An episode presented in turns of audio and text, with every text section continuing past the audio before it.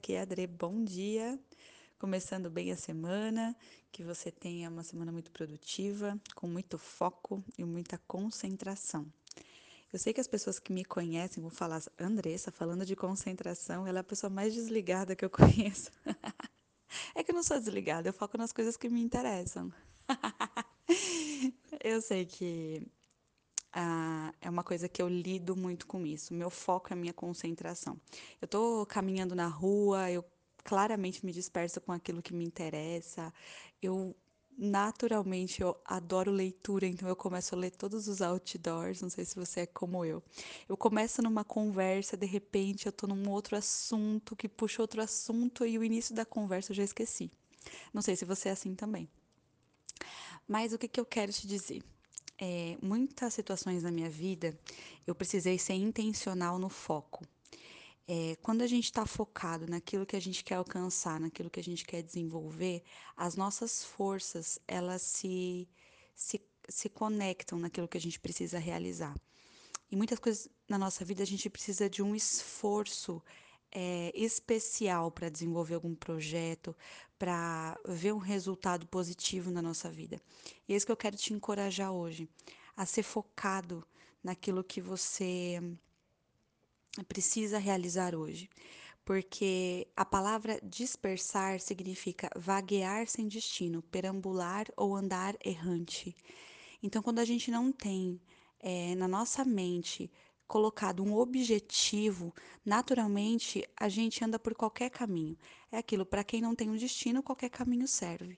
Então, eu quero te encorajar hoje a estabelecer objetivos na sua vida e traçar metas, planos, prioridades para você alcançá-lo.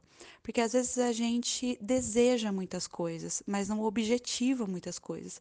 E aí os anos passam, as situações mudam, e quando a gente olha para trás, a gente não focou naquilo que era importante e não viu o resultado positivo daquilo que queríamos.